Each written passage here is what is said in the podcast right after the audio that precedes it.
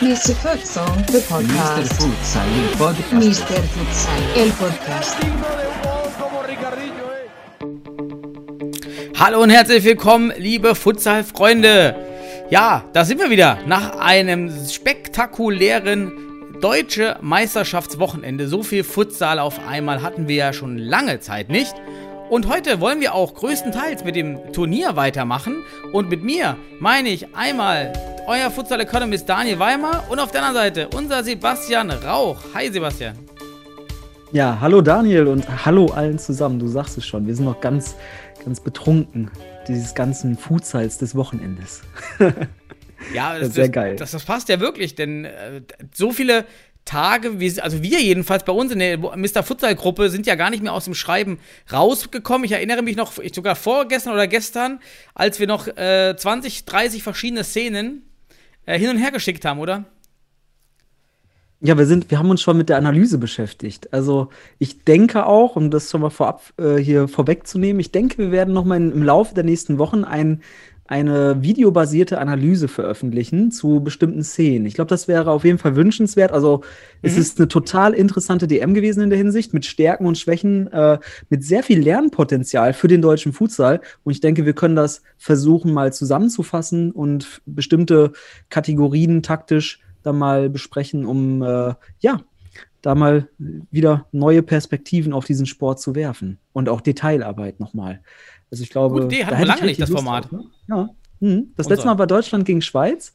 Äh, das das Quali-Spiel ist ja schon ein bisschen länger her. Ähm, Mhm. Aber sollte man wieder machen. Ich glaube, die deutsche Meisterschaft bietet genug Material, so viele geile Spiele und ähm, ja, ich hätte Bock drauf. Ich glaube, wir können es machen. Mhm. Ja. Ähm, was haben wir sonst geplant? Erklär doch mal unseren Hörern, was wir uns heute vorgenommen haben. was wir noch geplant haben. Also erstmal muss man sagen, was haben wir Neues? Wir haben ja, also alle, die es noch nicht gehört haben, die nur unsere Podcasts verfolgen, vielleicht bei Spotify oder sonst was, wir haben ja am Wochenende bei der Deutschen Meisterschaft ein Live-Talk-Format eingeführt. Und zwar haben wir schon drei, drei Episoden gehabt, an jedem Turniertag ab Viertelfinale an. Und zwar dem Parallela Live-Talk, also der Mr. Futsal Live-Talk. Parallela. Was das bedeutet, haben wir schon da kurz angesprochen, beziehungsweise sollte man recherchieren. Wir können auch gerne auch mal sicherlich äh, was zu sagen, wenn mal nochmal eine Frage kommt. Aber das hat richtig Spaß gemacht aus meiner Sicht. Also mit euch, mit dir, mit, mit all den Gästen. Wir hatten zu Gast, hatten wir am Wochenende ähm, Daniel Jagenburg vom, von Fortuna Futsal. Wir hatten Philipp Pless vom deutschen Meister jetzt, vom neuen deutschen Meister vom TSV Weidendorf. Zudem haben wir auch vom TSV Weidendorf ähm, ähm, Manuel Fischer gehabt. Der war beim zweiten Talk dabei, inklusive dann auch dabei Ono Saglam von den HSV Panthers. Also beide Finalisten haben wir am Abend vor dem Finale äh, vor, vor die Kamera und vor das Mikro gekriegt und haben mit denen darüber gesprochen. Und am Finaltag haben wir dann mit zwei Halbfinalisten ähm, und unserem Rekordnationalspieler Memosch Söser und dem Trainer ähm, und unseren guten Bekannten Christian Wölfelschneider vom TSG 1846 Mainz gesprochen. Und das waren drei Formate, die haben richtig Spaß gemacht.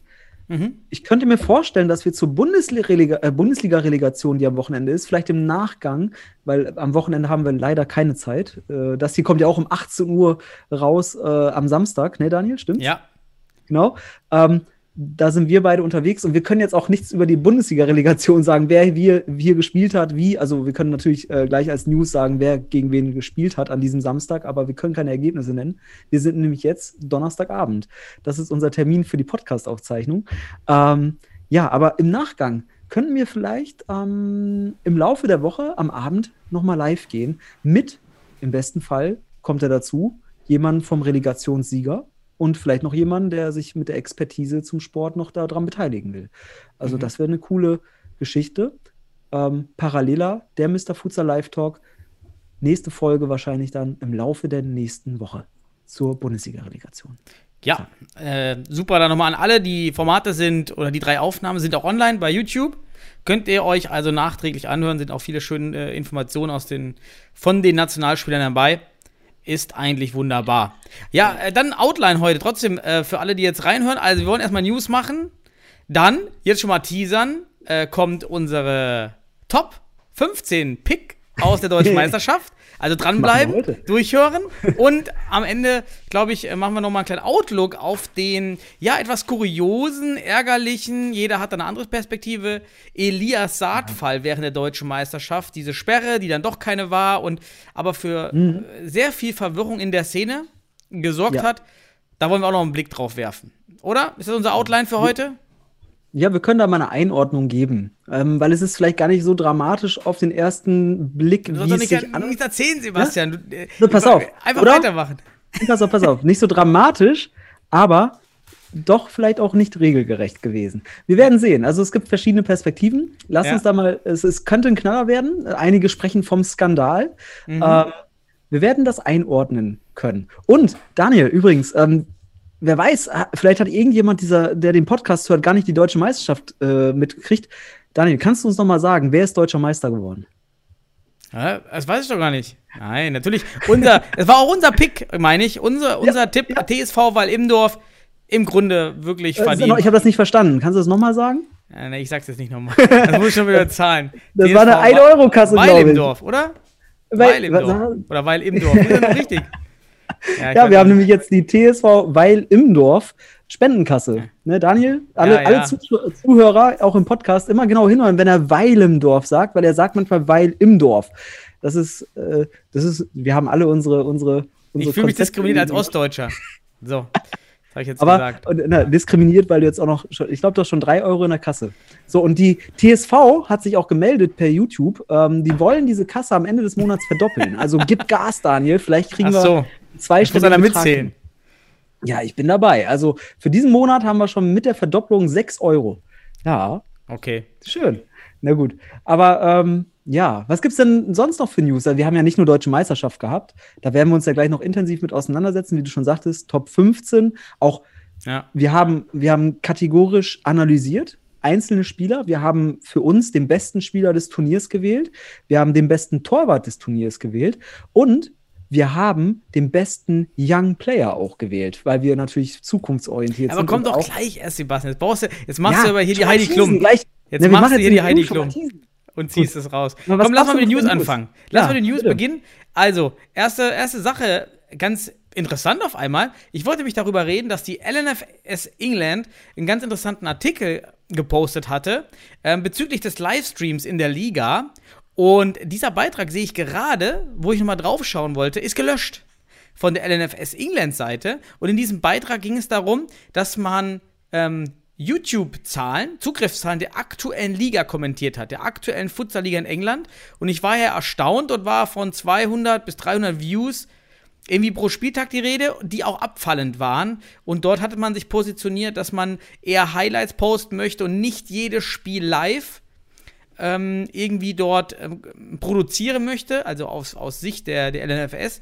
Die Clubs selber könnten produzieren, aber nicht die LNFS. Aber ich war erschreckt über die Zahlen, aber auf der anderen Seite glaube ich, wir äh, oder einige könnten die Zahlen der YouTuber in Deutschland für die Bundesliga etwas überschätzen, weil einmal, hm, wer schaut das denn? Die Futsaler sind meistens dann selber im Spielbetrieb, Fußballer sind auch im Spielbetrieb. Ähm, äh, die, die Interesse, Interesse aus der Region haben, sind in der Halle. Also vielleicht ist das völlig normal, dass es in den Streams nur 200 Zuschauer geben wird. Was denkst du denn? Uh, also 200 Zuschauer, ich glaube bei der LNFS, ich habe den Artikel ja auch durchgeschaut. Interessant übrigens, dass er jetzt gelöscht wurde. Ähm, da ging es ja darum, dass an einem Wochenende insgesamt, ich glaube, um die 200 Viewer waren, live. Ähm, wenn man das jetzt mal vergleicht mit den Zahlen, die wir bei, der, bei den äh, Nationalmannschaftsspielen haben, ne, bei den Länderspielen, da muss man natürlich sagen, da hatten wir gegen, gegen die Schweiz bei der UEFA-Quali, ähm, ich glaube, knapp 70.000, die zugeschaut haben. Und im Nachgang haben wir jetzt, glaube ich, über 116.000, glaube ich, waren es. On top im Nachgang. Man muss natürlich hier auch unterscheiden zwischen YouTube und DFB TV. Ne? Das sind auch wieder zwei verschiedene Paar Schuhe. Ähm, ich gehe von deutlich mehr Zuschauern aus für die Bundesliga. Das ist meine Perspektive. Warum?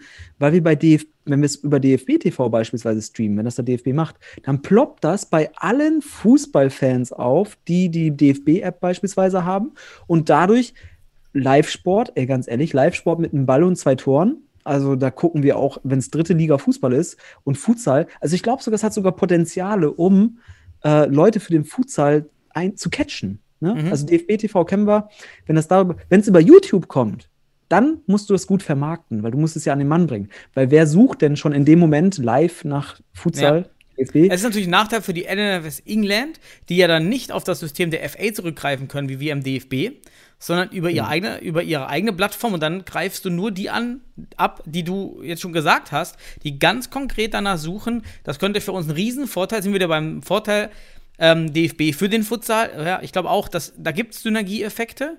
Es wird spannend sein, zu sehen, wie groß die sind und vor allen Dingen die Zugriffszahlen zu sehen, denn das ist natürlich etwas, was ein bisschen etwas schade ist bei DFB TV, dass wir keine Ja. äh, Informationen über die Seite selbst bekommen. Aber ich würde es dir einfordern. Also das ist ganz wichtig, weil du gibst deinem, deinem, deinem Marketingrechte ab. Ne? Also du gibst ja deinem, deine Bildrechte ab als Verein an den DFB. Und ähm, aus meiner Sicht müsste dann auch in einer, einer Art DFL gegründet werden, Interessenverband der Vereine, die dann sowas auch juristisch einfordern, dass solche Zahlen kommen. Ähm, aber ich denke, mal, da wird man kann DFB das mal lieb fragen, Sebastian.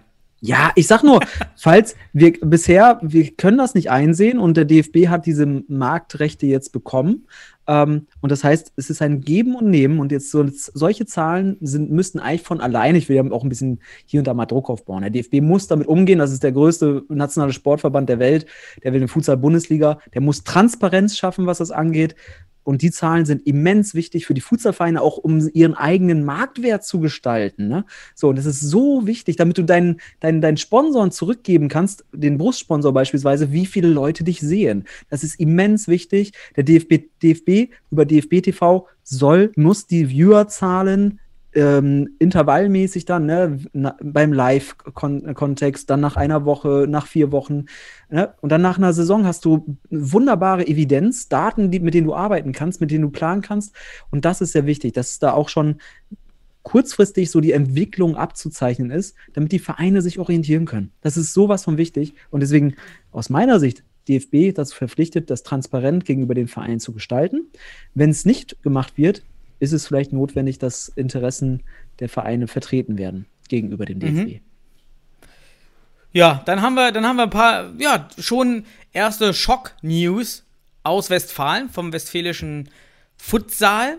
Ähm, dort scheint es sehr, sehr wenig Rücklauf zu geben auf die neue Westfalenliga, also unter der Regionalliga West. Wir hatten ja in, in einigen Podcasts über die letzten Monate immer wieder spekuliert, wie groß wird der Impact des, des verlorenen Corona-Jahres sein auf den deutschen Futsal.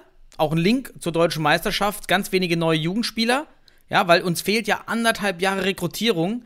Und ähm, so wie es jetzt aussieht, als erstes Zeichen, was ich aus der Community kenne, gibt es dort wenig Rücklauf auf die Anfragen zu den Teams in Westfalen.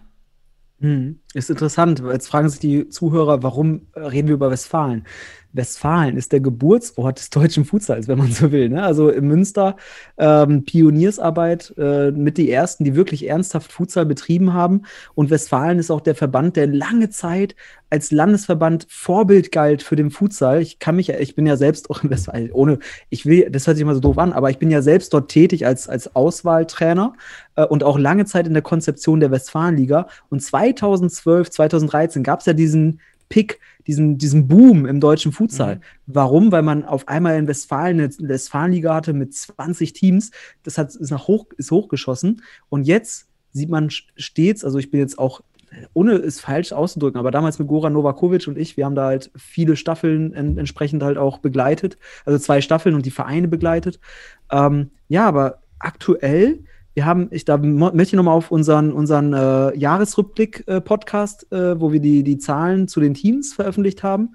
Äh, aktuell sehen wir tatsächlich die, die Thesen, die wir damals aufgestellt haben, dass wir einen Rückgang haben werden, ähm, oder die, die Sorge, die wir hatten, Mhm. sieht man jetzt sogar in Westfalen. Auch der Futsal-Entwicklungsbericht Deutschland 2021 Ja. auf unserem Blog nochmal, da haben wir es ja auch ein Genau. bisschen kommentiert. Ja, aber was, warum ist das so spektakulär in Westfalen?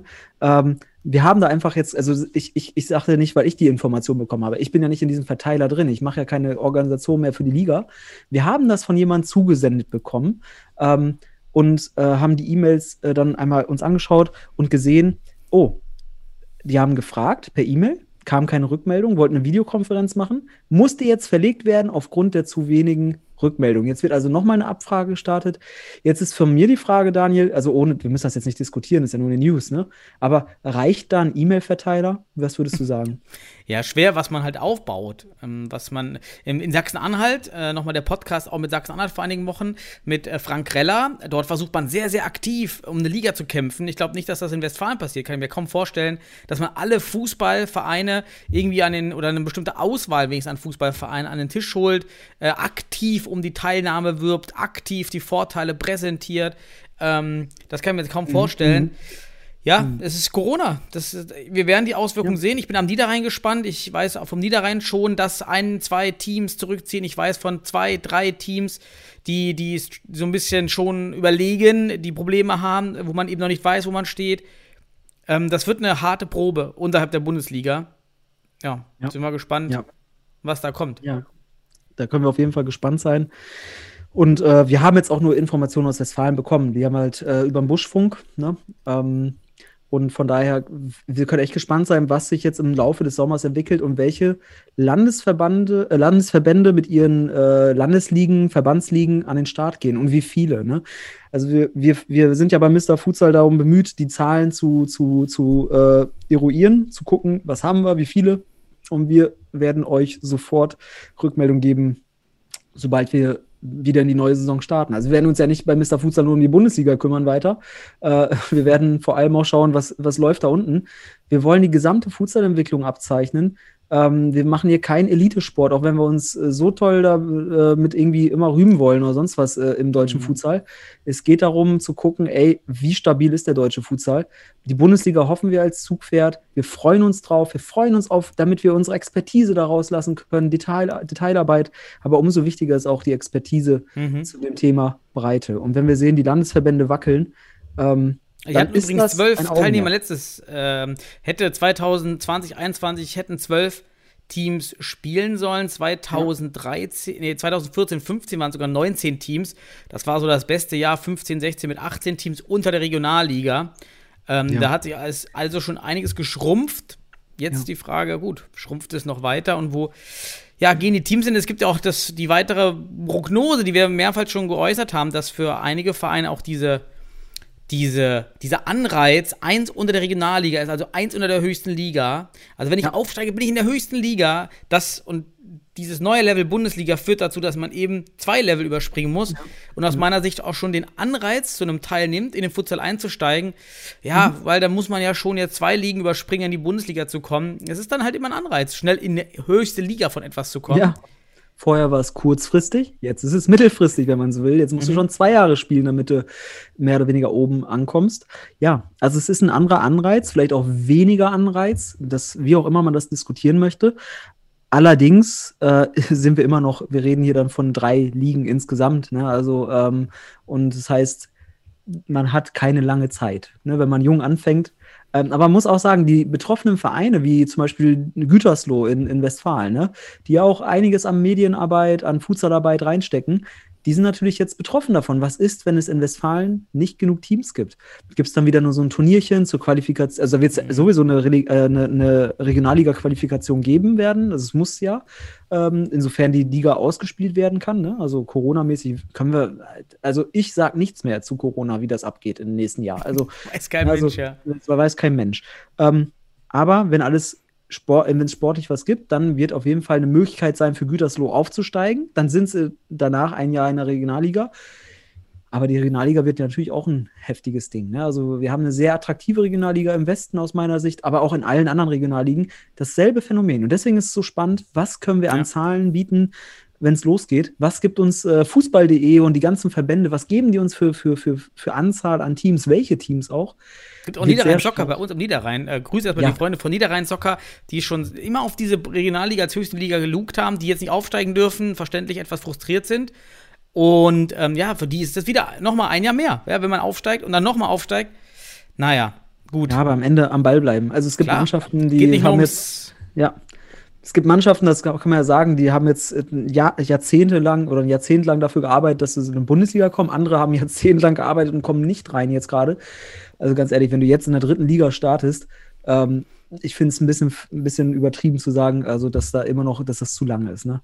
Also ähm, man kann nur Schritt sagen, ist noch spielt. Futsal, weil ihr den Sport geil Genau. findet. Und dann ist es völlig egal, in welcher Richtig. Liga ihr spielt. Ne? Richtig, also die Hauptsache, Motivation es gibt ist eine. natürlich, genau, Anreiz und Motivation, äh, ganz nach oben zu kommen, ist immer da, aber diesen Sport betreibt man erstmal grundsätzlich, um, um, um Spaß dran zu haben, dadurch zu lernen und dann wird man auch automatisch besser. So, und am Ende merkt man, dass es, dass es einen ganz anderen Charakter auch haben kann, Mhm. als nur den Leistungs- und Top-Charakter da oben. Ähm, deswegen ist es so wichtig, der Sport hat so viele Facetten. Und das, dafür müssen wir leben, das müssen wir auch hier bei Mr. Futsal vertreten. Und das tun wir ja auch, sonst würden wir die Zahlen ja gar nicht erheben. Jo. So, lass mal, haben wir, glaube ich, ganz gut abgearbeitet. Es waren auch schöne Sachen schon dabei, tiefgängige Sachen. Aber Zeitmanagement, komm, lass mal starten mit der ersten Halbzeit. Und äh, mal, drücken wir auf die Tube heute. Ähm, lass uns What? reden über die deutsche Meisterschaft, aber nicht los. Ich würde sagen, lass uns mal reden über, was hat sich im technisch-taktischen Teil so getan bei den Teams, was, wie wir das so sehen, was haben wir so grob beobachtet und dann auch direkt, das wollen die Zuhörer ja am meisten wissen, unsere Top 15 mal raushauen und unsere besten Jugendspieler und besten Torhüter. Also was, was denkst du, äh, wo hast du gesehen, ähm, da hat sich was getan im individualtechnischen, individualtaktischen, mannschaftstaktischen Bereich.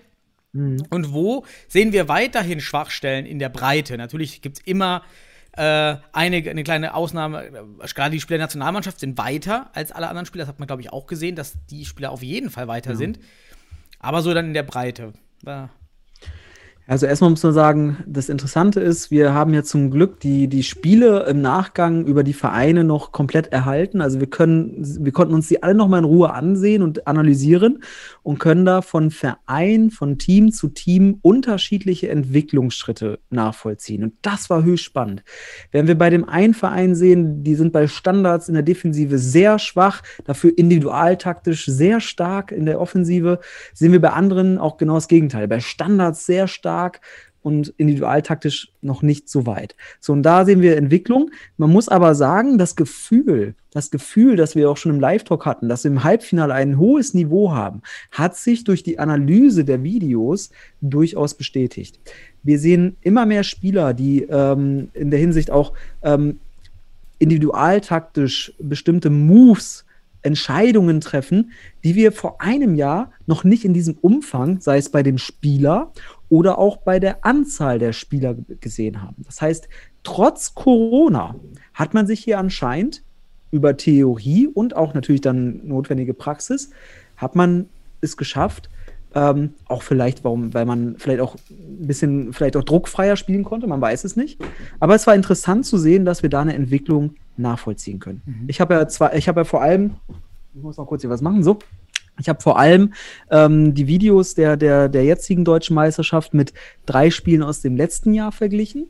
Äh, auch die gleichen Mannschaften miteinander verglichen. Die werde ich jetzt gar nicht nennen, weil darum geht es mir gar nicht. Aber hier sieht man äh, bei einer Mannschaft, die äh, haben, sind bei Standards in der Defensive zum Beispiel auf demselben Stand gewesen, aber in der Offensive individualtaktisch besser. Da sieht man auch, ach komm, ich nenne mal einen Spieler. Michi Meier.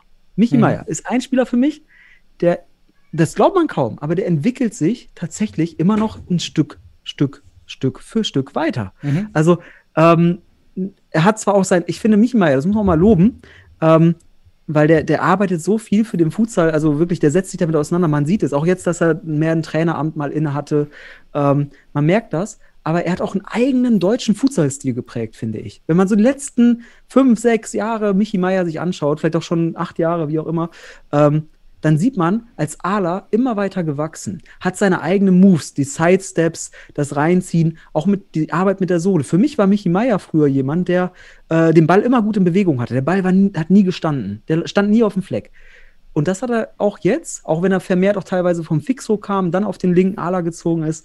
Aber er hat das nochmal, also wirklich die Entscheidungstreffung fand ich sehr gut also ich finde, auch bei ihm habe ich noch mal eine Entwicklung gesehen. Allerdings muss man auch sagen, im letzten Jahr, ich habe das zum letzten Jahr auch verglichen, da war er nicht äh, so gut vorbereitet wie davor das Jahr auch noch mal. Also es sah auch noch mal anders aus. Man hat aber gesehen, er hat sich gefangen und trotz, ähm, also man sagt, redet ja mal Alter, bla bla bla, interessiert mich in dem Moment gar nicht. Hier sehe ich eine Entwicklung und äh, hat, also hat, hat den deutschen Futsal mit seinem eigenen Stil geprägt. War auch einer der wenigen Spieler, die für mich äh, Schussfinden benutzt haben im Futsalspiel. Es wäre so ein Aspekt für mich, an dem sich die Deutschen sehr, sehr langsam weiterentwickeln.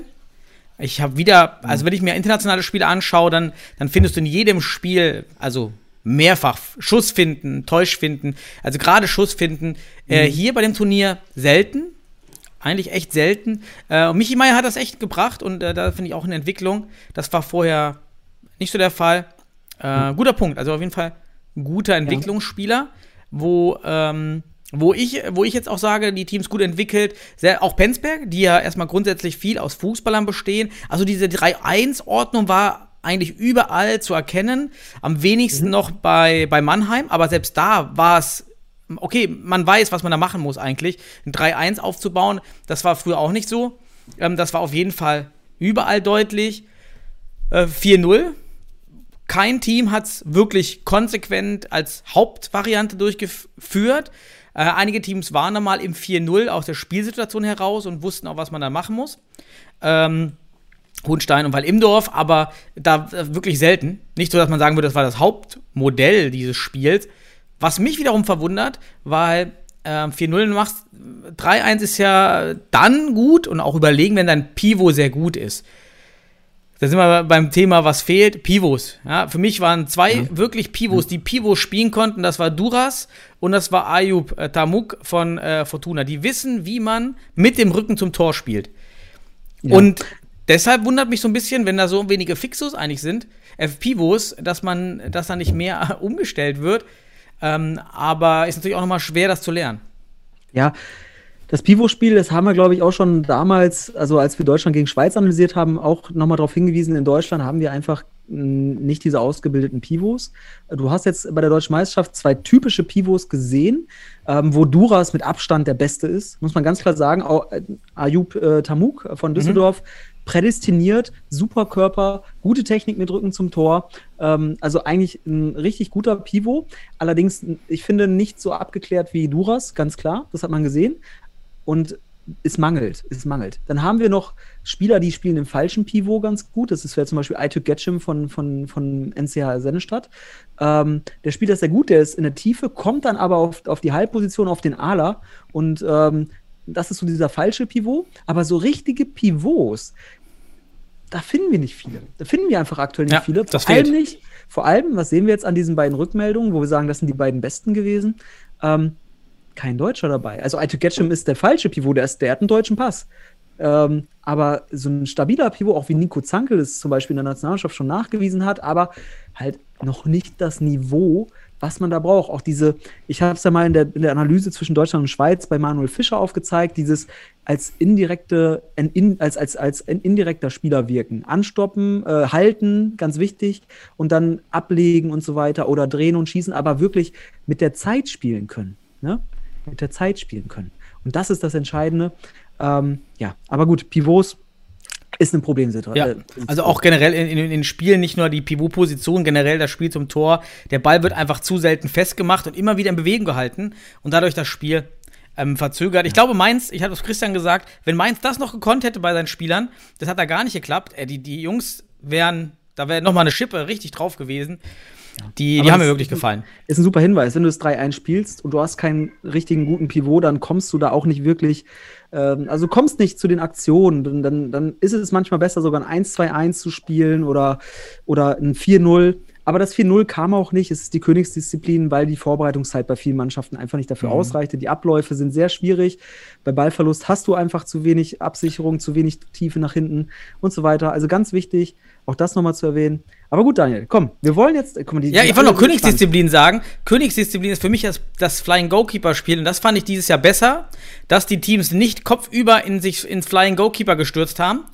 Immer sehr bedacht gewählt. Mit, Ho mit Hohenstein sogar einmal als äh, wirklich taktische Zwischenvariante, äh, was aus meiner Sicht nicht gerecht. Also, wenn ich taktisch den Flying spiele in der ersten Halbzeit, damit muss der eigene Torwart damit. Also ja, das dann also mit diesem diesen, Raus und Rein. Diesen, Überraschungsmoment brauchst du nicht mit einem Auswechselspieler bringen. Ja, also genau. Das ist eben, das, hat, das haben wir schon besprochen im Live-Talk. Hohenstein hat da wahrscheinlich, also war, war sicherlich geda gut gedacht, aber ähm, gegen den falschen Gegner zum falschen Zeitpunkt ähm, und war für mich sogar ein Keypoint des Spiels. Da liegst du 1 hinten, gibst, äh, mhm. gibst halt sozusagen Momentum auf. Ähm, ist kein Igita-Spiel, kein Gita-Spiel mit, mit dem Torwart, der äh, in echt da dann einfach rauskommt, also der echte Tor, äh, der richtige Torwart. Und deswegen, das darf man di diskutieren, ob das überhaupt Sinn macht, das so zu bringen. Hat man auch früher der, im Westen schon bei Münster häufiger gesehen, dass sie das so gemacht haben und es ist auch in die Hose gegangen. Das ist ein Teil, warum Münster da auch äh, dann nicht die Ergebnisse mehr geliefert hat. Aber gut, Daniel, wir kommen langsam in Zeitprobleme mit der Ja, wir haben noch die Aufstellung. Ich wollte noch zwei Sachen, also, die mache ich im Kurzdurchlauf. Was, Ja. Wo ich denke, wo absolut noch Verbesserungspotenzial ist, Standardverhalten. Äh, Gerade die Hamburg Panthers haben fast alle Gegentore bei Standards bekommen. Äh, ganz klar, Blick Das musst du auch für die. Analyse lassen, Mensch. Ja, ich will da noch ansprechen. Können wir dann noch ins genau reingehen? Trotzdem, Ja, okay. äh, Körperposition zum Ball hinwenden und äh, Augen nur auf den Ball, nicht auf den Gegenspieler. Ähm, Da, da gibt es auf jeden Fall noch viele, äh, viele Möglichkeiten. Und Stellungsspiel bei den Torhütern. Aus meiner Sicht sehr, sehr Ja. oft ein, zwei Schritte zu tief. Und Ja. Philipp Bless für mich am besten noch im Raum dann, äh, wenn der Ball kommt. Und, ähm, aber stimmt, das können wir in, der, das können wir in unserer Analyse machen. Da, da können wir noch mal tiefer reingehen. Dann lassen Sie jetzt mal auf äh, die Top 15 gehen. Wie, wie stellen wir die denn vor? Wer macht jeder? Also, wir haben ja 15 in drei Blöcken unterteilt. Ähm, Also wir erstmal vorab für alle. Wir haben die fünf, also nach Position 15 Spieler gewählt. Ähm, und das ergibt am Ende tatsächlich drei Blöcke. Also so wenn wir, wenn wir unser Team aufstellen könnten aus den Rückmeld oder aus dem, aus dem, upsala, hinter mir ist gerade eine Katze, die hier alles kaputt macht. Ähm, aber was ich sagen will, wenn wir, wenn wir drei Blöcke für unser Team hätten, wir würden diese drei Blöcke, diese 15 Spieler mitnehmen ähm, und die ja, lass uns einfach Block für Block durchgehen. Wir gehen von Torwart, von hinten nach vorne.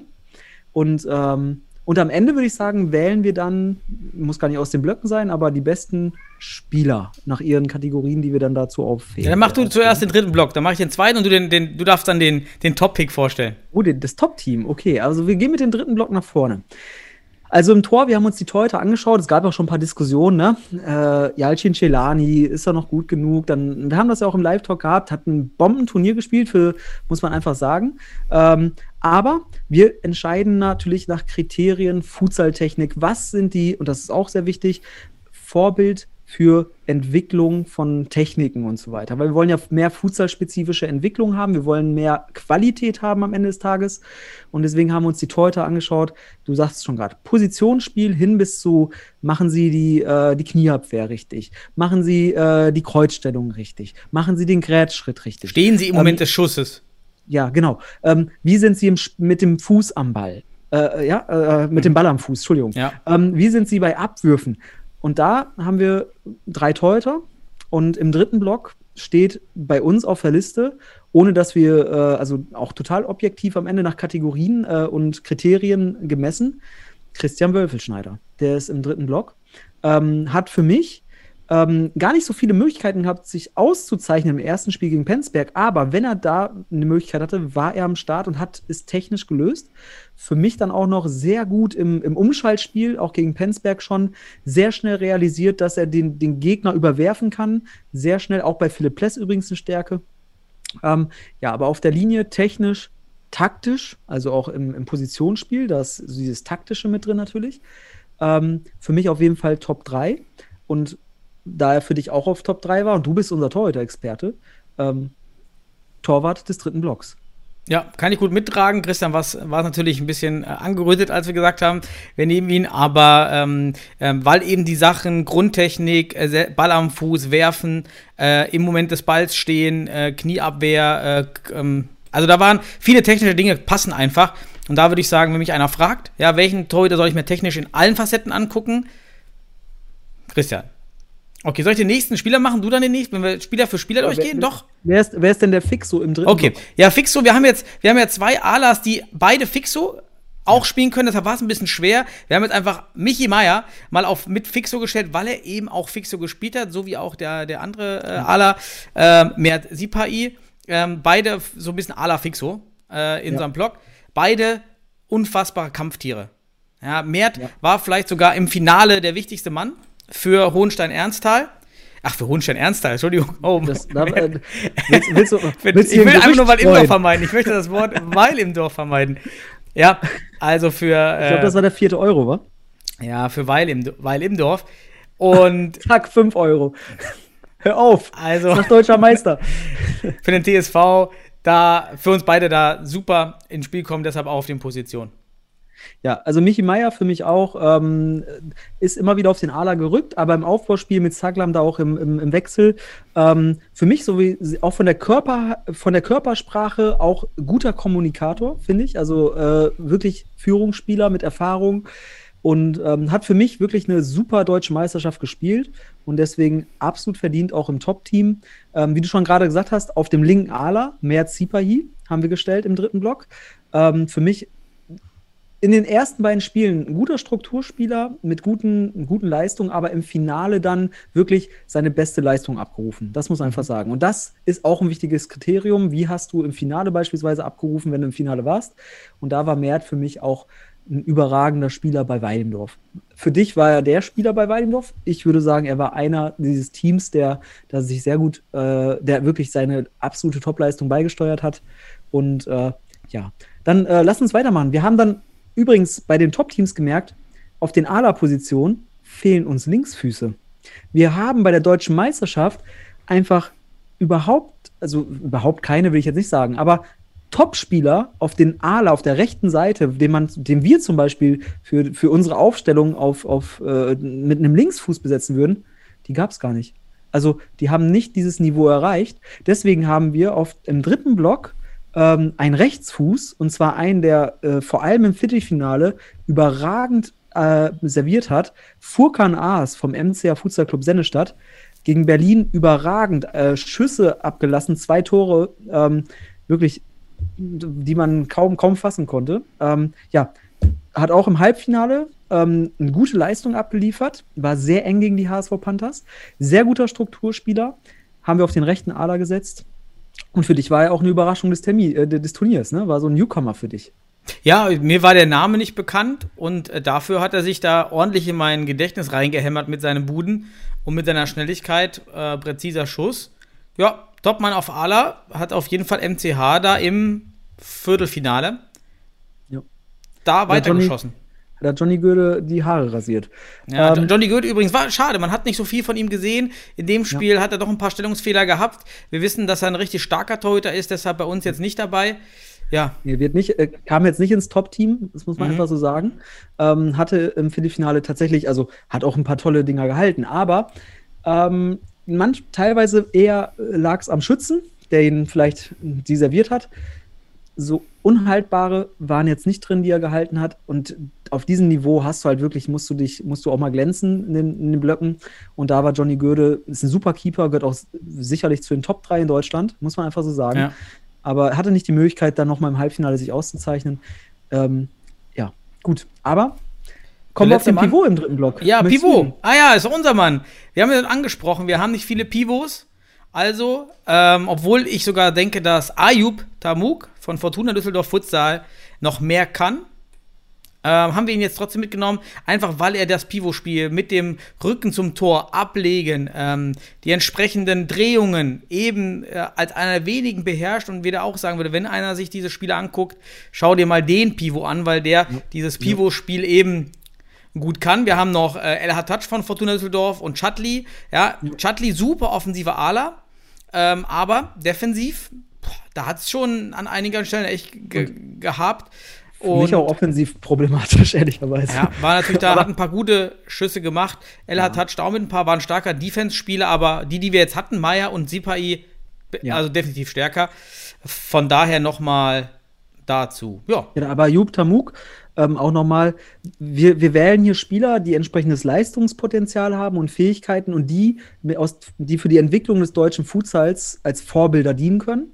Und ähm, man hat das allein an seinem Impact auf das Spiel gesehen. Also wenn er auf dem Platz war, war da wirklich im, in der gegnerischen Hälfte, mhm. war da, hat der Gegner reagiert. Der hatte Präsenz. Und ich habe es auch, glaube ich, im Kommentar gesagt, das Spiel, solange er auf Platz war, war pivotlastig. Das ist nicht, weil er, äh, weil, weil, weil, weil, weil man der Trainer gesagt hat, spielt immer zu ihm, sondern einfach, weil er sich anspielbar machen wollte. Er war aktiv und er hat einen wahnsinnig großen, starken Körper mit der entsprechenden Technik. Manchmal ein bisschen zu viel, äh, auch, da muss ich auch mal Kritik üben, ein bisschen zu verspielt, zu viele Kontakte, zu langsam hier und da. Defensiv auch mit, mit sicherlich mit, mit ein paar äh, Defiziten.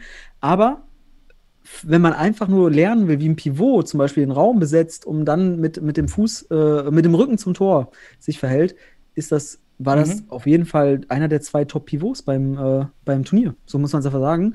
Ähm, und deswegen steht er hier erstmal im Block 3. Warum er nicht im Block 2 steht, können wir gleich noch sprechen. Wir müssen aber auch sagen, so insgesamt haben wir jetzt nicht gesagt, der Block 3 ist viel schwächer als Block 1 oder sowas. Das ist auch an, wir haben die Typen zusammengestellt. Wir denken uns nämlich mit Christian Wölfeschneider, Michael Mayer, Furkan As, Merz Sipahi und Ayub Tamuk zusammen wäre das eine sehr interessante Mischung, die man Mhm. mal zusammen in so einem All-Star-Team mal zusammen haben könnte. Ich glaube, das könnte fruchten.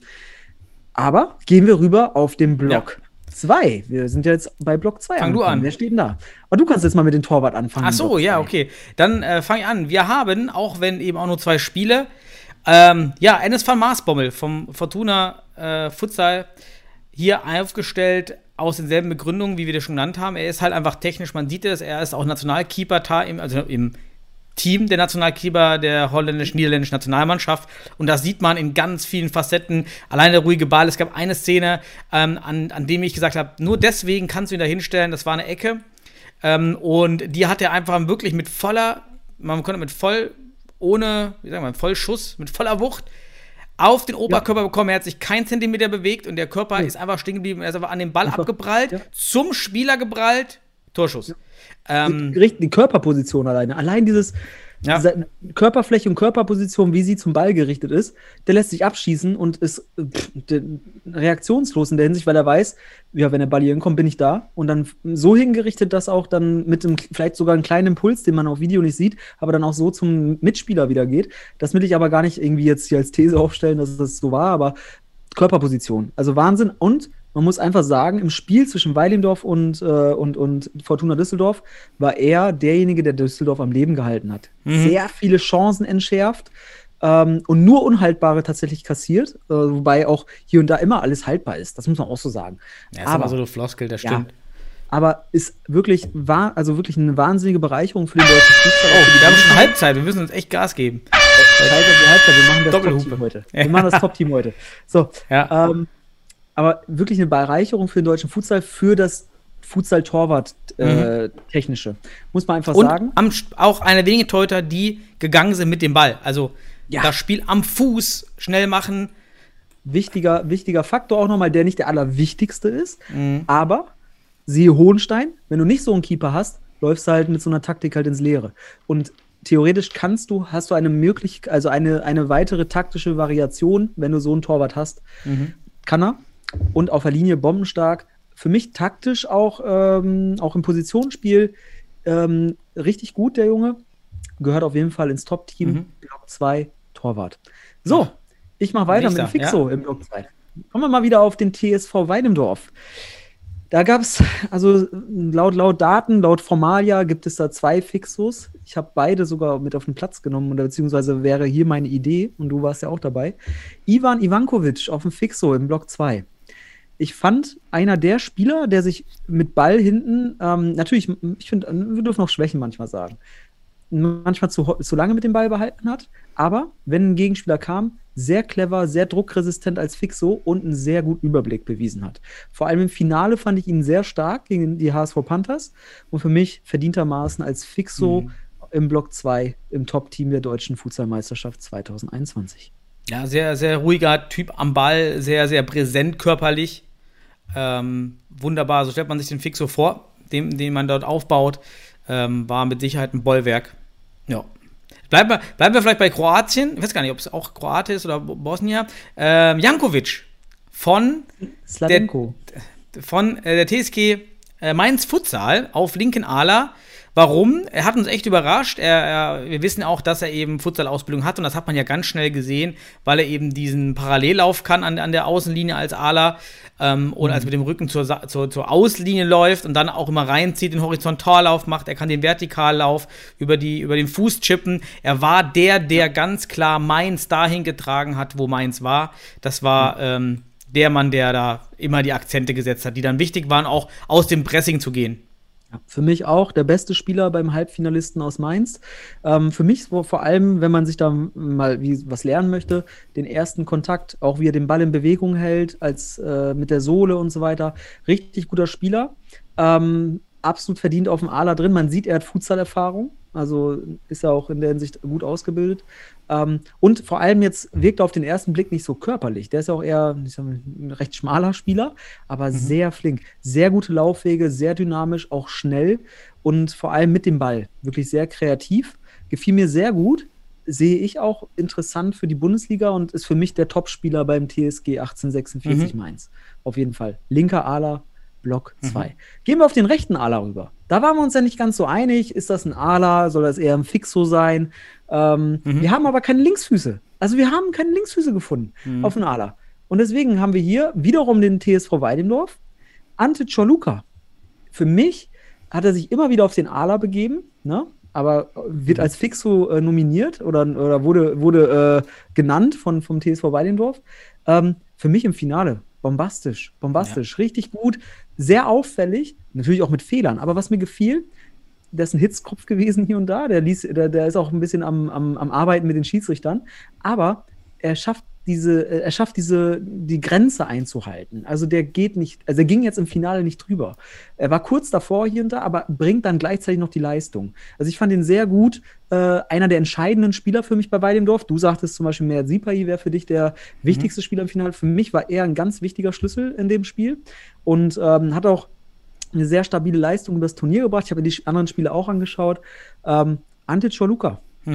Man erinnert sich an, an, den, an den Hammer oben bei NSV Marsbaum in den Winkel, wo er auch noch genau sieht, dass Manuel Fischer vorne kreuzt und den dann in den Winkel hämmert. Äh, ja, ähm, war mir jetzt auch, natürlich, wenn man im Süden jetzt nicht so viel sieht, ähm, sind das so Namen, die, die man auch mal gerne wieder auf die, auf die Karte bekommt, weil die nicht so präsent sind, äh, weil sie jetzt eben keine deutschen Spieler sind, die man über Jahre hinweg begleitet, eben wie, wie, wie Meier, den wir schon genannt haben, äh, oder Sipai. Also da ganz nice, äh, was für ein dynamischer Spieler und auch Kampf, Kampf, Kampfknubbel.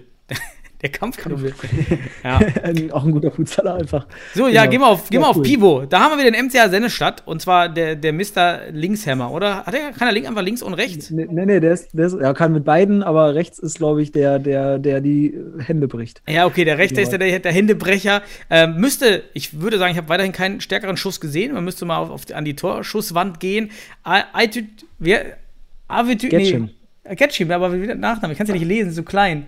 Aitürk, ne? Getschim. Ja, Aitürk. Aitürk, Aitürk vor, Vorname Aitürk Getschim. Hat er Ja, ja, schon ja, letztes Jahr ja bei der so klein. Deutschmeisterschaft äh, sehr überragende Schüsse abgelassen. Dieses Ja. Jahr gegen die HSV Panthers mit einem wahnsinnigen Volley nach, ne- nach dem Eckball.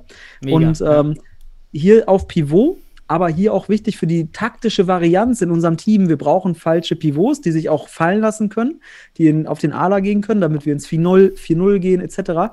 Aber Aytürk, äh, ich glaube, alle Torhüter, die gegen Aytürk spielen, die können ein Lied davon singen, dass der sich fallen lässt und dann schießt er dir von gefühlt aus dem Stand von 20 Metern eine Rakete, die wehtut an der Hände.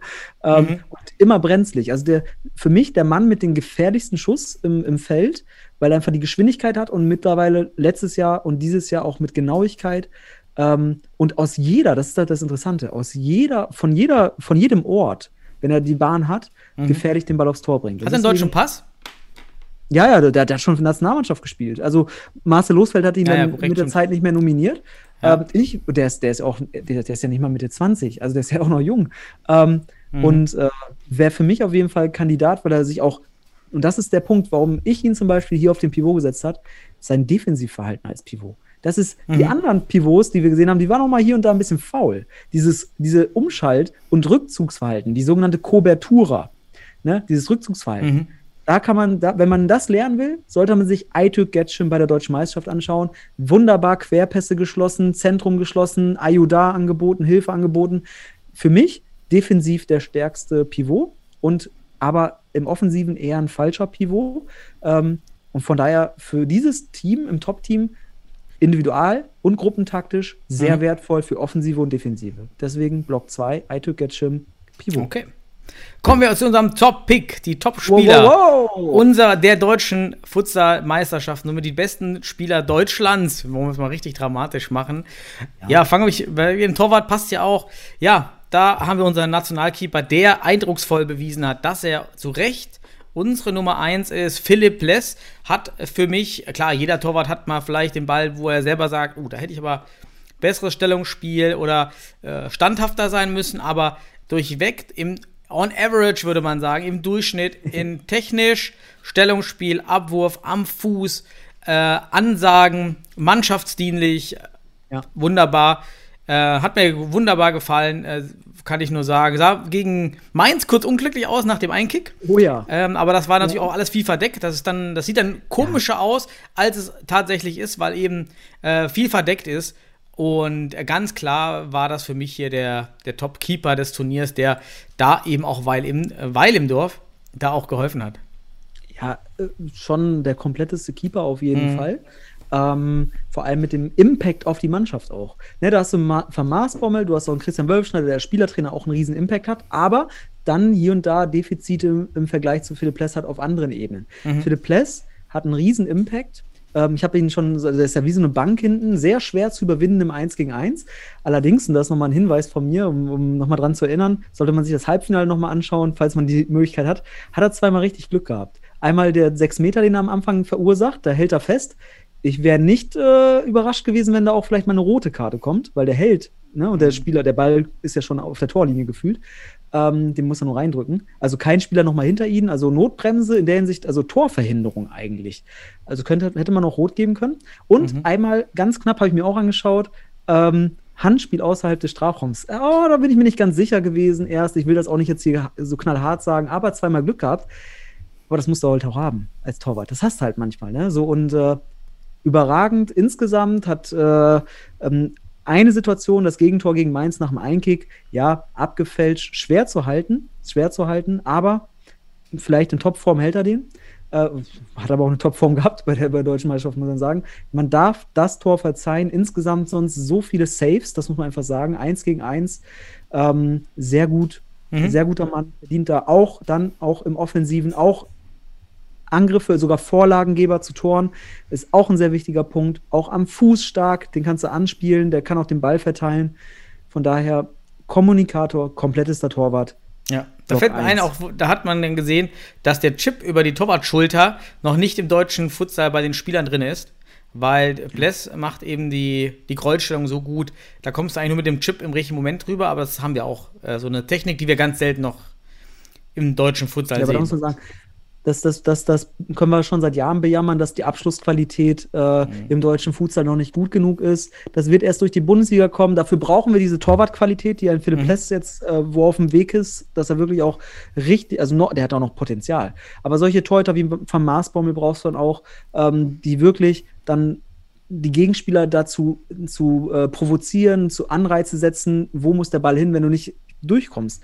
Und da ist der Chip über die Schulter ganz wichtiges Mittel, eins gegen eins, denkt unter die Latte, denkt nicht an den Tunnel, denkt nicht dran vorbeischieben, der muss hoch. Und wenn er nah vor dir ist, geht es nur per Chip, per Lob, was auch immer.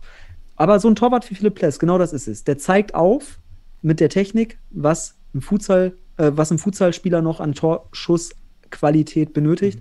Hat er nachgewiesen, eins gegen eins, kaum einer durchgekommen und zack, für mich Block 1. Fertig. So, mal weiter. Fixo. Fixo, für mich der stärkste Ala im Turnier. Am, Im Finale so ein bisschen in der zweiten Halbzeit, ich weiß es nicht, ob es Kraft war. Ähm, Ono Saglam hat wirklich Mhm. eine super Turnierleistung gehabt, hat nur wenige Gegenspieler gehabt, die ihn wirklich äh, auch äh, im 1 gegen 1 Paroli bieten konnten. Übrigens einer, der ganz überraschend gleich noch kommt, also jetzt nicht in diesem Blog, aber der wird äh, auch nochmal ernannt. Ja, für mich der, der kompletteste Fixo einerseits in der Offensive, ist einer, der Individualtechnik beherrscht, der macht die Ballattackierfinte, der kann fin Schuss finden, ist offensiv, hat einen Riesentrieb nach vorne, also auch sehr torgefährlich und gleichzeitig in der Defensive wahnsinniger Zweikämpfer, muss man einfach sagen, Zweikampfstatistik überragend und Ballgewinner und dann mit Ruhe am Ball. Das ist auch einer, der druckresistent ist. Das brauchst du, das brauchst du auf dem Fixhof, wenn du da angelaufen wirst und du hast keine Anspielstation. Erstmal wirklich mit Ruhe am Ball, Körper dazwischen und Gute halt Blocks. Gute Blocks. Ja. für mich äh, der beste deutsche Fixo. Und wenn man sich die Fixos, die wir jetzt benannt haben in, in den Blöcken, auch mal vom Alter anschaut, etc., der mit dem größten Potenzial und damit beim Turnier auch der für mich überzeugendste Top-Team, Block 1, Fixo, Ono Saglam. ja, absolut hoffe, ich habe ausgesprochen. Ja. Ja, also, Dann äh, machen wir weiter auf ein. Äh, wo willst du weiter? Du machst weiter. Du ich mach weiter. ja- Ja, dann, äh, du kannst mehr über den linken sagen. Ich sag mal was über den rechten, auf rechten Ala, auch wenn er im Spiel äh, meistens links Ala gespielt hat. Der Spieler des Turniers wahrscheinlich, weil er sein Team so stark gepusht hat nach vorne und mit Toren wie kein anderer Spieler. Ähm, für viele, die wahrscheinlich nicht so in der Futsal-Szene aus dem Nichts kamen, wer in der Szene ist, kennt ihn schon seit ein, zwei Jahren. Elias Saad, junger Mann, 21 Jahre alt, ähm, war eigentlich schon nicht mehr auf dem Plan we wegen Fußball, wird wahrscheinlich auch nächstes Jahr nicht Futsal spielen können, weil ja. er in der Regionalliga bei Nord Nordstedt, ja. Norderstedt spielt. Aber ja, genau. äh, erstmal wissen wir nicht, aber in diesem Turnier geile äh, Technik, war der einzigste bei den Hamburger Panthers, welcher sich aus Pressing lösen konnte und nur so die Hamburg Panthers überhaupt in die Lage gebracht hat, sich relativ geschmeidig immer mit dem Chip über den Außenfuß beim Gegenala äh, super durchgetankt, dann ganz schneller Antritt, ganz, ganz schneller mhm. Antritt. Mhm. Er hat echt auf eins, auf drei, vier, fünf Metern jeden äh, abgenommen, sodass er sich vor die Leute schieben konnte und hat dann immer seinen Horizontallauf gemacht, der anscheinend so schnell war auch, dass er kaum verteidigt werden konnte, obwohl alle wussten, er macht immer diesen, ja. diesen Horizontallauf. Ähm, sensationell. Wie viele Tore hat er gemacht? Drei? Ja. Hast du mal nachgezählt? Ja, auf jeden Fall ich glaube, äh, in jedem Spiel war er der beste Spieler seines Teams, so muss man es ja. aber sagen. Warum? Ich kann ja mal die Kriterien nennen, die ich jetzt zum Beispiel da als wichtig empfinde. Du sagst schon, er ist druckresistent. Während aber beim Ver ich habe gerade auch gesagt, Ono Saglam ist auch druckresistent. Aber Elias Saad, wenn er keine Lösung findet, ähm, um einen Mitspieler zu finden, dann bricht der so durch, dass er die Verteidigungslinien des Gegners durchbricht. Der nimmt sich den Ball, zieht rein, hat so eine gute Ballbeherrschung, ist so schnell im Antritt und hat jeden Gegner, gegen den er spielt, gespielt hat, wirklich zur Verzweiflung getrieben und war bei jedem Spiel der größte Impact seines Teams. Und ähm, fand ich für mich ein überragender Spieler. Ich finde es total bitter und schade, dass er mit aller Wahrscheinlichkeit äh, sich dem Fußball widmen wird und nicht dem Futsal, aber auch total verdient. Einer der Top-Spieler, wenn nicht der Top-Spieler, kommen wir gleich noch drauf. Ähm, Block 1, Ala, Elias Saad. Wir sehen aber auch keine Linksfüße, leider. Hier alle, die, die, äh, die noch äh, Bedarf äh, füllen wollen, bitte füllt ihn mit Linksfüßen. Ähm, gut, kommen wir rüber auf den anderen Ader. Mhm, auf die mal. linke Seite. Für mich auch eine recht, also wirklich eine sehr stabile Leistung beim äh, und eine hohe Leistungsdichte. Ähm, sowieso äh, unser Memosch Söser, Rekordnationalspieler, ähm, hat beim Turnier äh, gegen Hamburg war eine ganz wichtige Stütze, schon auch der tragische Held, weil er den entscheidenden 10 Meter äh, verschießt. Allerdings für mich insgesamt mit, den, mit sehr starker Struktur, also sehr, wirkte wie ein sehr erfahrener Ala.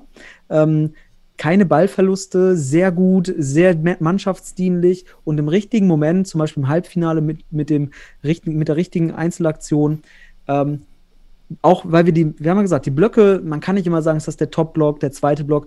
Wir haben die so zusammengestellt, weil wir wissen, Memo Schöser und Ono Saklam beispielsweise zusammen durch die Nationalmannschaft spielen wunderbar zusammen. Und wenn wir jetzt sehen, dass Elias Saad und Ono Saglam so wunderbar, dann sehen wir hier einfach diese Dreier-Ebene, Ono Saglam, Elias Saad und Memo Stöser, Block 1 der deutschen äh, Futsal-Meisterschaft. Nationalmannschaft wäre es auch nicht schlecht. Ich kann ihm nichts hinzufügen. Ja, das Memosch hat das gemacht für den, für, für das, was wir ihn lieben. Er hat sogar noch mit dieser Mitteilung kämpfen müssen während des Turniers, was seine Leistung um nochmal ein Stück anhebt, nämlich dass er zu, zum TSV Weil-Imdorf wechselt. So, das war natürlich auch nochmal zu verkraften im Turnier. Äh, und unter den Aspekt äh, umso erstaunlicher, dass er sich das dort hat äh, nicht anmerken lassen. Und ähm, ja, aufgrund der Zeit, wir, wir hängen natürlich, natürlich auch kann man super viel erzählen über jeden einzelnen Spieler. Ähm, kommen wir zum besten Pivo für mich im, im, Turnier. Wir haben das ja schon so ein bisschen durchblicken lassen. Ja, äh, Duras. Ja, Duras von. Duras. Vom TSV Weil im Dorf. Weil im Dorf, ist egal.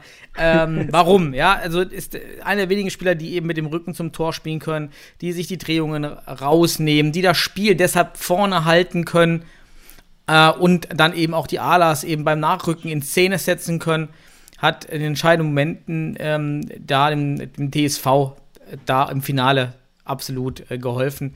Und ähm, da war Wegbereiter für diesen Sieg. Also darf an Honduras fehlt für mich in diesem Turnier kein anderer Pivo vorbei. Nee, wenn ich einen wählen müsste für ein 3-1-System beispielsweise, wäre Duras wahrscheinlich meine erste Wahl aufgrund der äh, Beobachtung. Ähm, aber im Halbfinale wie im Finale mit entscheidenden Treffern Ähm, sehr Pivot-like, im Halbfinale auch sehr gut mit dem Ball, dann den Abschluss gesucht. Ähm, Im Finale mit diesem, ich sag mal, mit überm Fuß laufen, zack, oben in die Ecke nach dem, nach dem äh, Freistoß. Sehr präsenter Pivot, ähm, sehr, auch wirklich ähm, sehr gut anspielbar auch. Der versucht genau richtig den Arm einzusetzen. Man merkt, er hat Erfahrung. Ähm, körperlich natürlich auch überragend. Auf dem Pivot brauchst du halt eine körperliche Stabilität, wenn du den so spielen willst. Ne? Mhm. Ähm, oder auch die entsprechende äh, Schwerpunktsetzung in der Technik. Das hat er alles. Und er hat einen guten Abschluss. Also von daher für mich auch wegen dem Impact auch im Halbfinale und Finale hier mit Sicherheit der beste reine Pivot, den wir bei der deutschen Fußballmeisterschaft gesehen haben. Genau. Definitiv. Und dann haben wir schon Block 1, Block 2, Block 3. Ich glaube, wir machen nochmal eine Grafik fertig im Nachgang, ne? Ja, können wir mal posten, dann kannst du das jeder nochmal in Ruhe anschauen. Das ist eine gute Idee. Genau. genau ja, wir was haben wir noch? Wir haben noch die Top-Picks. Äh, also die, den Spieler des Turniers und den Jugendspieler des Turniers, oder? Ja, wir haben, warte mal, wir haben uns, wir haben ja die Daten nochmal genau aus, äh, also angeschaut, haben uns dann mal die Kategorien nochmal angeschaut und wir haben dann auch gedacht, hey, wie viele junge Spieler, wir brauchen den Best Young Player. Mhm. Wir brauchen den besten Torwart und wir brauchen den besten Spieler, den besten Feldspieler. Aber Best Young Player war ganz wichtig. Da haben wir uns angeschaut. Und Der am besten auch noch unter 20 ist. Also ja, nicht Young 20. ist 24 oder so, ne? sondern schon Nein, wirklich Young. Ich, ich habe auf U21 geachtet, mhm. ähm, aber natürlich U20 wäre Bombe. Und was mir als erstes aufgefallen ist dann, Daniel, hm. von der U19-Nationalmannschaft keiner da. Oh, wir müssen Gas geben. Also, 20, 20, 22 sind rum, Sebastian, weiß, wir sind richtig in der Überzeit heute. Wir haben richtig Nachspielzeit. Mach weg, dann, dann, das Elias Saat, der Fall Elias Saat, den, den machen wir anders später. Äh, was ich sagen will ist, Best Young Player, ähm, wir haben weiter analysiert, wir haben im Halbfinale nur zwei Spieler gehabt, die Impact hatten aufs Spiel, die unter 20 waren. Ja, zum einen hatten wir da, ich muss gerade kurz überlegen, wie der Name war, aber äh, Nee, ich habe ich hab ihn ähm, Michael Mellament, weil ich, ich Michael wird mit EI geschrieben, deswegen habe mhm. ich gerade überlegt, wie, wie, wie er ausgesprochen wird. Michael Mellament, 19 Jahre von der TSG 1846 Mainz Futsal. Hat, hat, war aber nicht auffällig, also es waren andere Spieler, die dort äh, auffälliger waren, aber war einer von zwei unter 20, die wirklich gespielt haben. Mhm. Und auf der anderen Seite haben wir von MCA Futsal Club Sennestadt Suat Ak. 18 Jahre bei der deutschen Meisterschaft noch A-Junior der war nicht mal Herrenbereich. Und jetzt hm. haben wir natürlich noch Elias Saad gehabt mit 21. Da kommen wir aber gleich noch später drauf. Wir haben noch eine andere Trophäe zu vergeben. Hm. Ähm, aber jetzt hieß es, äh, welcher, welcher war der Best Young Player mit welchem Potenzial? Dann haben wir ein bisschen recherchiert. Wir sehen Elias Saad beispielsweise, der geht in den Fußball. Hm, okay. Michael Millerment, wie ich das verstanden habe, auch eher Richtung Fußball tendierend. Und Suat Ak, Informationen reingeholt, konzentriert sich voll auf Futsal in Zukunft. Will Bundesliga spielen, hat voll Bock. Ich kenne den Jungen ja auch, aber ganz objektiv geschaut. Und vor allem habe ich mir das im Viertelfinale und im Halbfinale ganz genau angeschaut, was er gemacht hat. Der Junge ist individualtaktisch schon sehr weit, macht Finters. Das mhm. hat sogar gegen Uno Saklam ähm, häufiger Finden eingesetzt. Eins gegen eins kam gegen Uno Saklam durch oder wurde gefoult. Ähm, das muss man einfach mal mit als A-Junior, dieses, auch dieses Selbstbewusstsein haben mit Ball sehr ballsicher, kaum Fehl, also ich habe gar keinen Fehlpass gerechnet, ähm, sehr pressingresistent, kann Struktur spielen und bis zum Tor, wirklich, also fragt Johnny Göde, der hat einiges draufgekriegt von Suadak und hat sogar Scorerbeteiligung, hat äh, Vorlagen gegeben bei der, beim Turnier. Mhm. Und deswegen haben wir geguckt, ja, welcher Junior ist da so, ne? Aber erschreckenderweise erstmal hm. U19-Spieler, wo sind sie? Aber hier ganz klar auch als, als ja, als Anreiz ganz klar Suat Ak, Best Young Player der deutschen Futsalmeisterschaft. Hat wirklich Top-Leistung für A-Junior-Jahrgang geleistet. Das ist mhm. Wahnsinn. Also muss man einfach sagen. Da ist richtig viel Potenzial. Schaut euch den Jungen nochmal an. Super Spieler. Ja, also wir brauchen wirklich junge Spieler. Ich habe es vorhin schon mal angedeutet, das Corona-Jahr hat uns anderthalb Jahre Jugendarbeit gekostet. Das werden wir ganz, ganz bitter merken in den nächsten Monaten und vielleicht sogar Jahr dass da nichts nachgekommen ist, was jetzt erst wieder angetrainiert werden muss. Äh, wird spannend sein, wie die Futsalstützpunkte dort das Ganze nochmal ranschieben. Dass mhm. wir da äh, Futter wieder ein bisschen ans Fleisch bekommen im Bereich des Jugendfutsals. Wir wissen, die Bundesliga wird dem Ganzen nicht ohne einen Zwang zum NLZ nicht gerade sehr vorteilhaft gegenüberstehen, weil dann wieder junge Leute eher aus dem Ausland kommen. Also es wird spannend sein, dass solche Junge wie Arc auch nicht untergehen und im Futsal vor eine Heimat finden und sagt, Ähm, wird spannend. Also es war wirklich auch nicht, nicht so viel da. Ähm, okay, für mich absolut guter Wahl. Und kommen wir zum Spieler des Turniers. Und machen wir jetzt Torwart des Turniers. Dann können wir auch Ach noch so, benennen. haben wir ja letztendlich schon. Ich meine, beide sind ja in, Ja. Der, in der Top, da bleibt ja nicht mehr so viel übrig, ne? Äh, Ja. Genau, wir haben Top-Torwart natürlich äh, Philipp Bless genommen und Elias Saad, haben wir gerade schon gesagt, weil beide für ihre Teams entscheidend waren und äh, die Teams da äh, entsprechend auch weit getragen haben. Formulier es aus. Top, also der Best Goalkeeper, der best, äh, beste Torwart des Turniers, Philipp Pless aus unserer Sicht. Alle Spiele beobachtet, sein Verhalten, die Torhüter beobachtet, verglichen. Für uns der stärkste Torwart. Und dann Elias Saad geschaut, wer hat den größten Impact auf den Turnierverlauf seines Turniers, wer hat die größten individualtaktischen Fähigkeiten, Pressing-Resistenz, ähm, mit Schwächen in der Defensive, aber in der Hinsicht, wie gesagt, 21 Jahre für uns der Spieler, auf den wir nicht verzichten hätten wollen in einem Team, weil er einfach diese, diese Fähigkeiten hatte. Der Kommentator, der Futsal fremd war hier und da, muss man auch sagen, hat es richtig bemerkt. Elias Saad war der Spieler des Turniers auch und der Spieler, der den Unterschied macht, der Unterschiedsspieler. Ich glaube, so häufig habe ich das selten gehört. Ähm, Elias Saad, Ja. bester Spieler des Turniers. Bitte bleib im Futsal. Elias, bitte bleib im Futsal. Alle Teams, bitte stürzt euch auf Elias Saad. Bitte macht ihm Angebote, damit dieser Junge im Futsal bleibt, weil so schnell kommt keiner nach in dem Alter. Das kann kaum einer aufholen. Ja, Ja, Ja. Mhm. scha sehr schade, auch sehr bitter, dass er wahrscheinlich nicht im Futsal erhalten bleibt. Ich, äh, aber ich habe mir das angeeignet. Ich, äh, ich werde jetzt nicht darum bitten, dass sie ihn halten. Ähm, aber wäre cool, wenn er bleibt. Ja. Und wenn man nach dieser Leistung wäre er es auf jeden Fall wert. Das muss man Absolut. einfach sagen. Vielleicht müssen wir noch sagen, es gibt natürlich viele andere Spieler, die sich halt gar nicht zeigen können. Wir haben von, von Hohenstein kein Spieler, auch von 1894, beide nur ein Spiel gemacht. ist dann ganz schwer, jemanden äh, weiterzunehmen. Da ist uns niemand aufgefallen. Wittig konnte sich nicht zeigen, ein Oliveira konnte sich nicht zeigen, rote Karte. So einen kann ich dann auch nicht da reinnehmen. Also da, da sind noch viele Spieler auch im Köcher, die, die natürlich hätten äh, da genommen werden müssen. Also jeder hat dann noch seine individuellen Entscheidungen oder Teammitglieder. Man kennt noch andere Stärken als wir extern, ja, die Genau. das vielleicht stärker machen. Aber ich hoffe, wir haben da einen guten Überblick gegeben. Und jeder, kommentiert doch mal, wenn ihr auch noch weiter gesehen hättet Genau. und da weiter hochgesetzt hättet. Das waren unsere Prämissen. Ja. Ja. Und Also ähm, wir haben, also das ist ganz klar, das ist unsere Auswahl jetzt. Die haben wir getroffen mit den ganzen Wissen und mit den äh, Videos, die wir hatten und die, wir haben alle Spiele gesehen. Wir haben sie sogar, ich habe sie sogar zweimal gesehen, um diese Analyse zu betreiben. Ähm, und ich muss sagen, ähm, nach den Kriterien, die wir aufwerfen, es gab sicherlich noch drei, vier Spieler, die hätten es auch verdient. In diesen, äh, Suat Ak beispielsweise ist ja nicht mal im, im Top-Team gelandet, aber ist der beste junge Spieler gewesen. Ähm, also es gibt noch drei, vier Spieler, die sicherlich auch es verdientermaßen geschafft hätten, ähm, aber auch einige Spieler, die man eigentlich da erwartet hätte, die aber nicht die Möglichkeit hatten, sich zu zeigen. Es ist einfach das Top-Team und die Top-Spieler dieses Turniers. So ist es. Das ist der Status quo, das ist der aktuelle Zeitpunkt Deutsche Meisterschaft 2021. Ja, so, jetzt haben wir schon jetzt ganz lange geredet. Ich würde sagen, die Fall, Elias Saad, machen, äh, schaffen wir in fünf Minuten noch abzuhaken, damit wir nicht äh, zu lange. Willst du das wirklich noch machen? Ähm, wir können es euch auch verschieben. Pff, Ja, im Prinzip der Fall ist ja leicht erklärt. Äh, Das Problem war, dass es die Regel gibt, dass ähm, rote Karten wettbewerbsübergreifend nicht zählen, sondern nur innerhalb eines Wettbewerbs.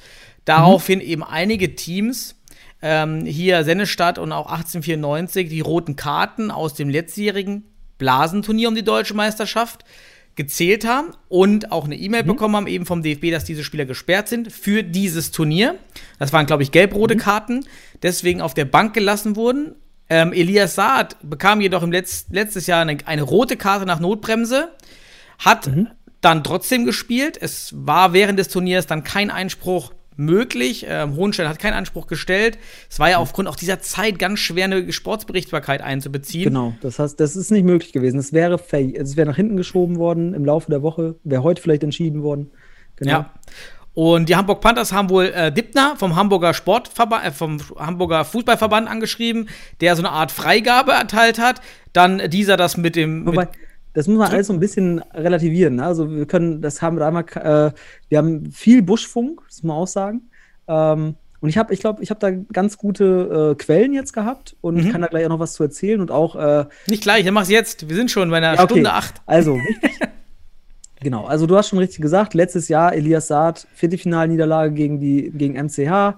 äh, rote Karte wegen Nicht wiederholen. Mach mal, mach, Ja, mach mal den Facts, so. die du raus. Dann haben wir äh, Informationen verlangt von HSV Panthers und uns wurde gesagt, sie haben ein Schreiben, welches bestätigt, dass der Spieler Elias Saad diese rote Karte, ja, rote Karte, gelb-rot, aber wegen der roten Karte die Sperre in der Regionalliga Nord abgesessen hat. Jetzt muss man erstmal definieren, was war das für ein Foul. Das kann man schnell machen. Rote Karte wegen Notbremse kann man einerseits als unsportliches Verhalten kennzeichnen, aber da es eine Grätsche war von hinten, durchaus auch als rohes Spiel. Und ähm, so wie die Hamburg Panthers das äh, oder die HSV Panthers das geschildert haben, war es ein unsportliches Verhalten, was mindestens und dann auch in der Hinsicht ein Spielsperre bedeutet. Und jetzt geht es eigentlich nur noch um den Fakt, darf der Junge das in der Regionalliga Nord absitzen oder bei der deutschen Meisterschaft? Und da gab es anscheinend ein Schreiben, das, das gesagt hat, er darf das bei der, bei der, in der Regionalliga und deswegen wäre er jetzt frei für die deutsche Meisterschaft. Und das ist juristisch sehr grenzwertig gewesen. Da habe ich mich ja mal juristisch mit, auch mit jemandem, der sich da richtig vom Fach ist, au- auseinandergesetzt. Und da steht es ganz klar in der, äh, in der, unter Paragraph 4 der Rechts- und Verfahrensverordnung des DFBs nach einer roten Karte nur für Spiele der gleichen Wettbewerbsform gesperrt.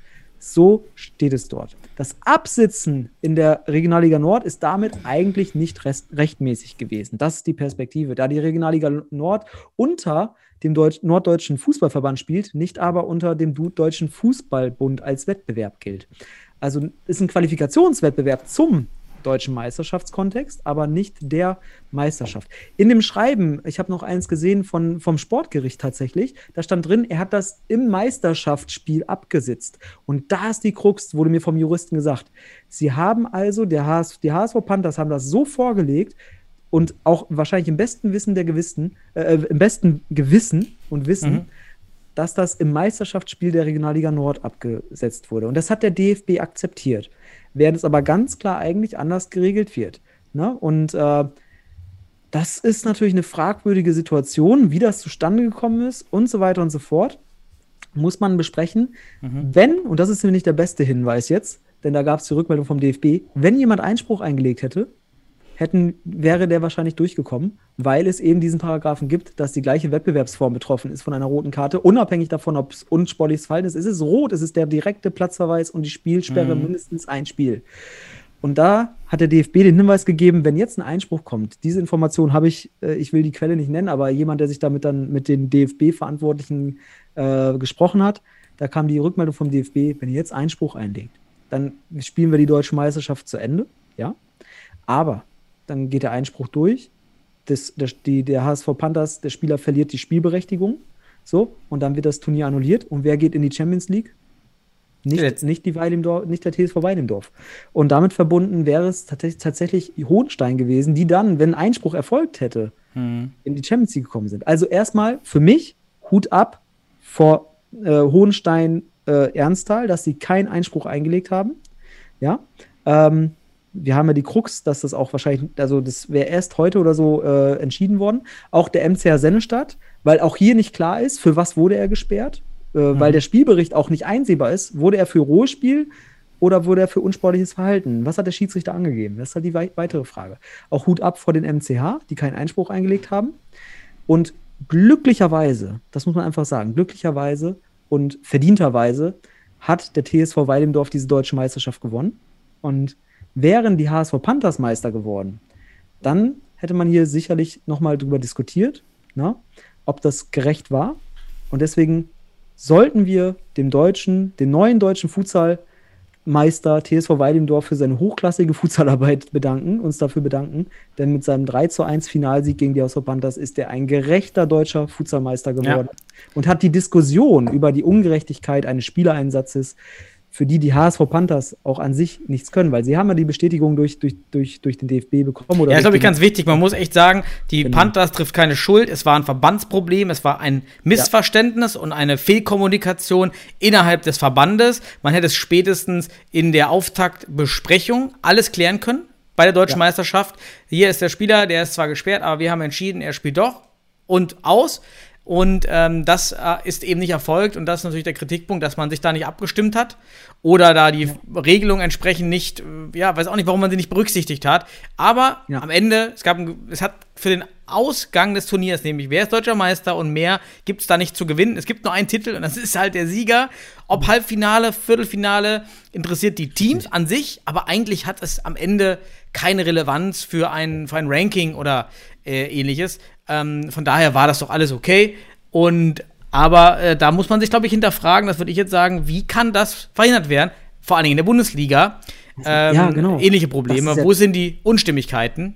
Ja. Jetzt hast, ja, jetzt hast du, jetzt, wenn du bei der deutschen Meisterschaft so eine rote Karte jetzt gekriegt hast, und äh, das heißt, wo sitzt du die jetzt ab? In der Bundesliga oder kannst du das jetzt in der zweiten Mannschaft in der Regionalliga machen? Weil du bist ja nicht auf Bundesebene hier. Äh, Elias Saad hat sie nicht auf Bundesebene abgesessen, wo er sie gekriegt hat. Er hat sie auf Regionalebene dann abgesessen. Und das heißt, für Hohenstein, die eine rote Karte gekriegt haben jetzt beispielsweise, was heißt das für die? Was ist das für ein Präzedenzfall jetzt? Wir haben den Präzedenzfall. Und äh, ja, vielleicht sollte sich Hohenstein äh, darüber Gedanken machen, ob sie ihre Spieler nicht für die Bundesliga irgendwie freikriegen, indem sie einfach äh, die zweite Mannschaft vorher ein bisschen kicken lassen und den da einsetzen auf der Spielerliste. Und äh, das ist halt natürlich dann fatal, wenn man da die Turniergerichtsbarkeit nicht hat, sondern sich auf irgendwelche Schreiben verlässt. Da muss die Turnierleitung für mich nochmal reflektieren und das überprüfen, ob das nach Ordnung des DFBs in Ordnung ist. Nur weil der DFB oder irgendein Verband sagt, das ist in Ordnung, heißt das noch nicht. Es muss mit der DFB-Ordnung abgeglichen sein. Und da steht bei roter Karte gleicher Wettbewerb. Nichts anderes. Steht da. Und ähm, hier hätte man sicherlich nochmal diskutieren müssen, wie du schon sagst, vor dem Turnier, eine Turniergerichtsbarkeit aussprechen müssen und äh, fertig. Dann hätten wir am Ende nicht die Diskussion und die haben wir zum Glück nicht. Jetzt haben wir es kurz aufgeklärt. HSV Panthers haben, haben das Sch- Schreiben gehabt, konnten es machen, weil das juristisch durchging und das ist auch so. Deswegen kein Vorwurf an, diese, an, an die HSV Panthers. Der DFB hätte hier mehr Acht geben müssen, dann hätten wir gar nicht so eine Fragestellung da.